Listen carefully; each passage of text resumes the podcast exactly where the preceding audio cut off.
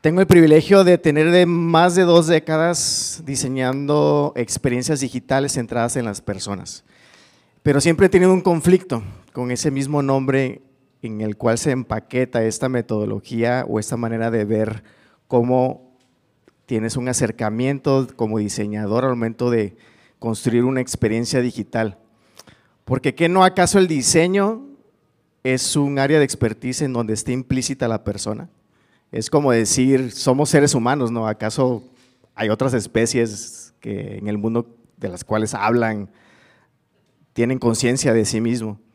Y así nos podemos ir con otras áreas. Eh, cuando se habla de marketing, de emprendimiento, y existen como ciertas estrategias y metodologías donde se vuelve a poner al humano, a las personas, a tus audiencias, a tus comunidades, y traerlas para recordarte para quién lo estás haciendo, que no resulta algo conflictivo en decir que no acaso el sueño de hacer algo es para alguien más y no para nosotros mismos.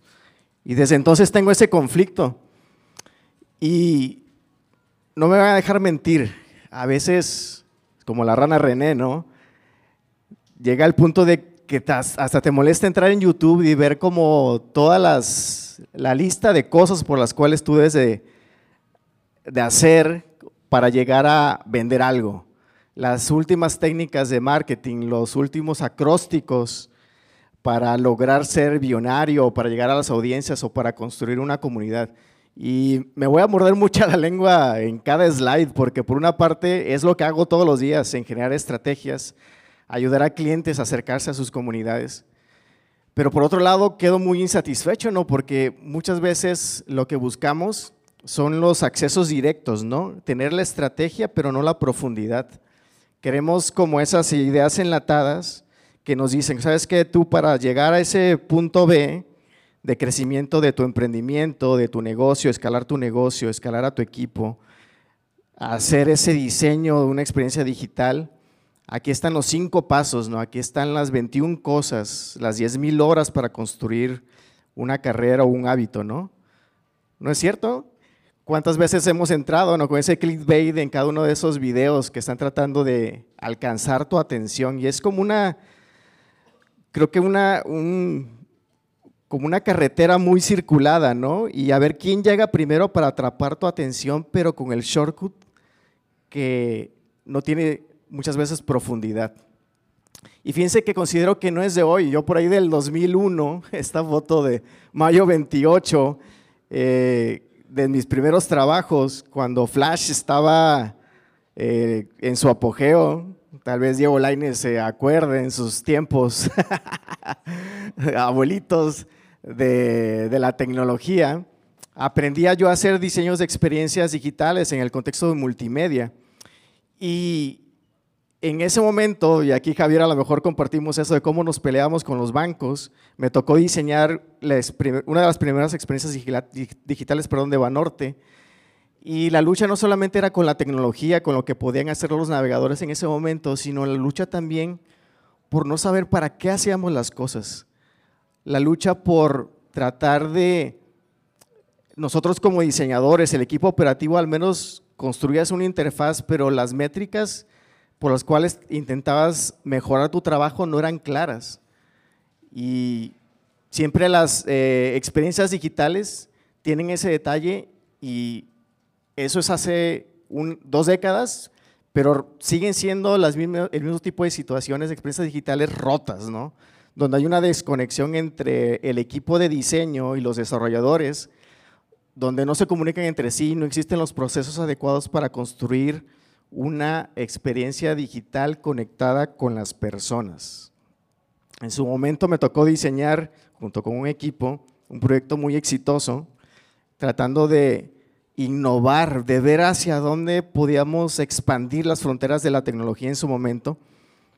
Muy padre el, el, proyecto, muy innovador, pero de nuevo esa pregunta, ¿para quién lo estamos haciendo? ¿Será que la persona está creciendo a través de la información que se le está compartiendo aquí o es simplemente una empresa vacía tratando de hacer rentable un proyecto y que se va bonito, ¿no? Tuve la gran oportunidad de diseñar proyectos de los más grandes. Yo creo que cuando uno diseña un periódico, en el contexto de sitios web ya ha diseñado todo. Son de los proyectos más complicados porque a nivel de el tipo de información, la arquitectura de información, cómo diseñas y estructuras y de una manera consistente todas las secciones y tratas de heredar y darle un tinte del contexto impreso es todo un reto. Y seguía haciendo el mismo tipo de preguntas, aunque éramos un equipo operativo muy grande, no se bajaba el balón de cuál era el propósito del proyecto y sobre todo cómo lo podíamos mejorar en el contexto de la relevancia para el usuario final. Tuve la oportunidad de viajar a diferentes países construyendo sitios web muy grandes, diferentes décadas, mismo tipo de problemas. Y si me preguntaran, oye, pero entonces, si eso es lo que sucedía hace unas décadas, ¿será que el futuro es prometedor? ¿Será que las empresas, los proyectos ya están tomando en cuenta a las personas? Pareciera que ser que sí. Sin embargo, cuando volteo a ver a las grandes empresas, aunque nos prometen un futuro en el metaverso, por ejemplo, y no digo que no sea algo atractivo, algo padrísimo, pero veo también empresas que se esfuerzan muchísimo por prometer algo que a lo mejor ni siquiera es alcanzable. Por ejemplo, esas piernas que ven en el, de los avatares ni siquiera es cierto. Es una prueba de concepto que Zuckerberg se inventó para tratar de atraer inversionistas, o al menos eso es lo que se dice.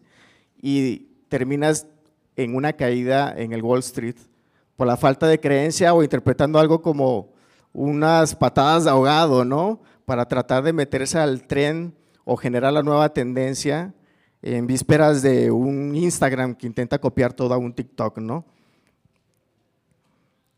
Y no solamente eso, parecen ser proyectos que aunque son muy atractivos a nivel de interacción, a nivel de expandir la realidad, no necesariamente es una herramienta con la cual uno va a poder convivir todo el tiempo, todo el día. Existen estudios alrededor de eso. Ojalá mejore. Yo soy un optimista alrededor de ese futuro.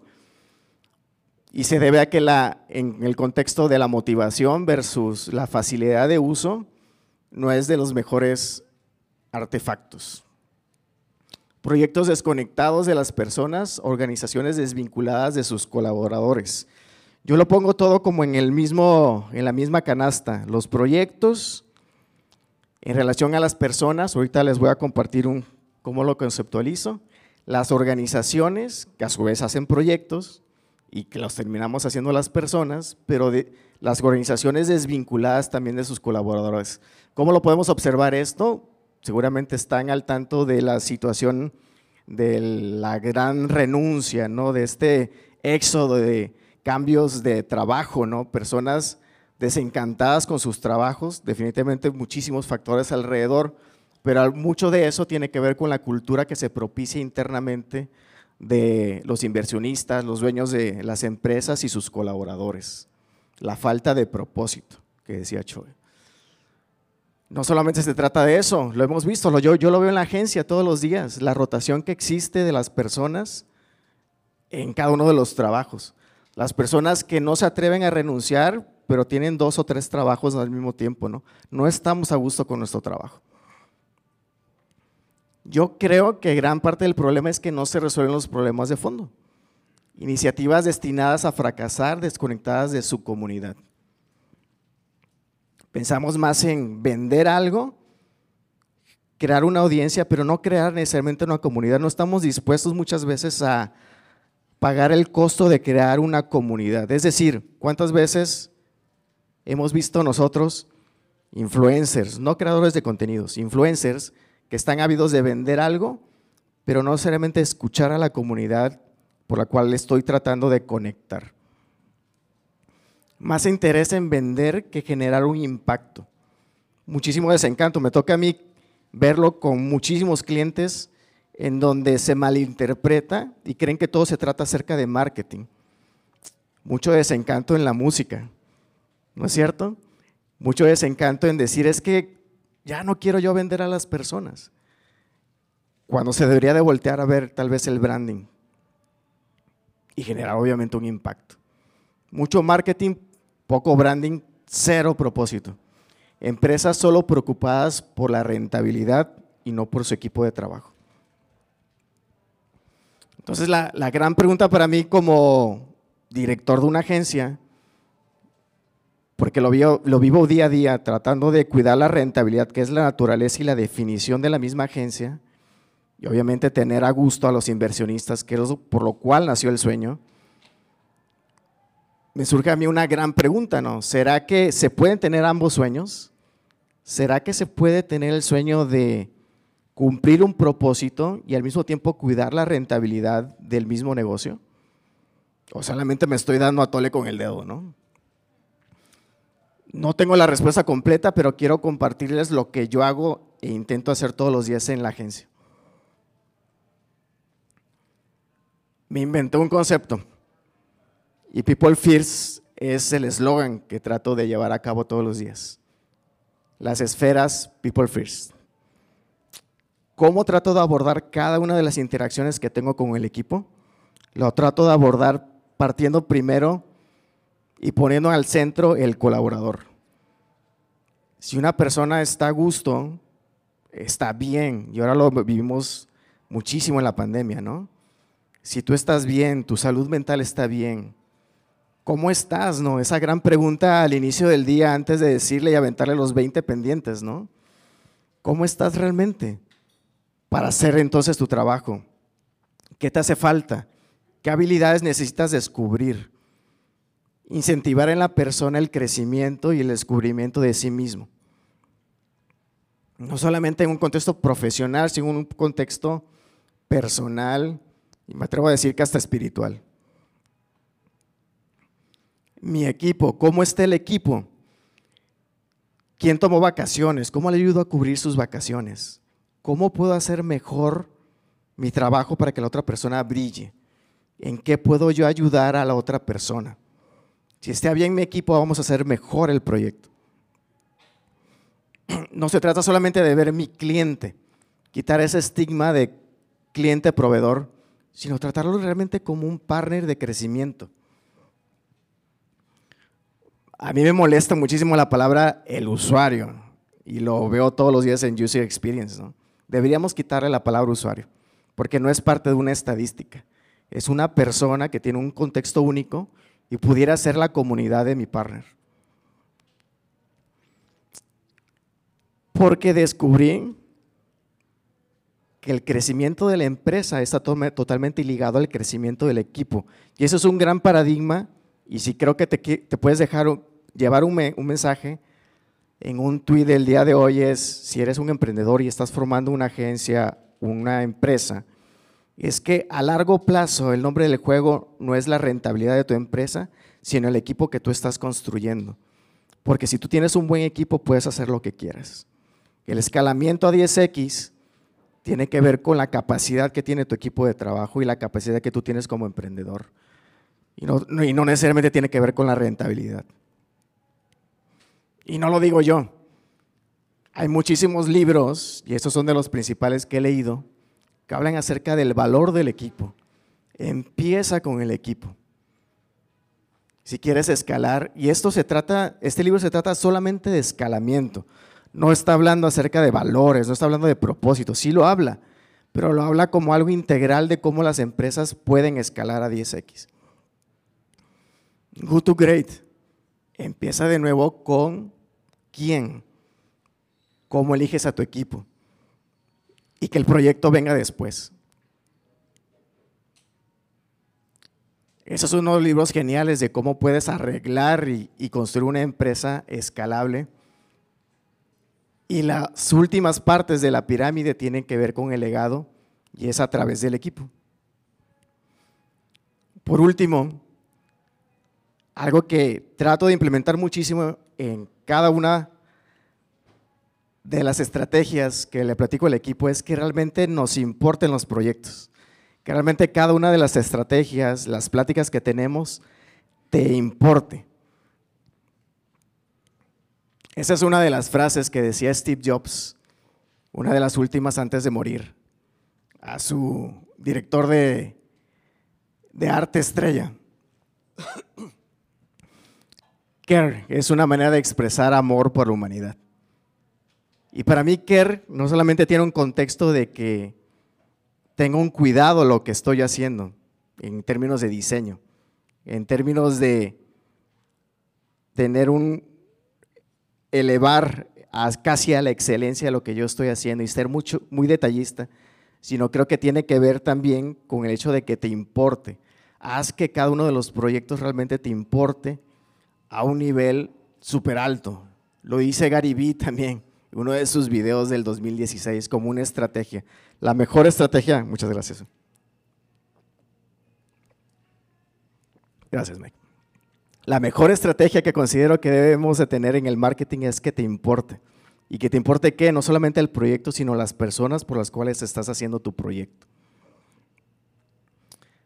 Y creo yo que debe de llegar a tal punto en que si lo consideras tu partner, ese proyecto, vas a hacer que los problemas que tienen los usuarios finales, las personas a las cuales tú estás construyendo el proyecto, cómo te involucras tanto a nivel de la empatía para que realmente te importe lo que ellos están viviendo.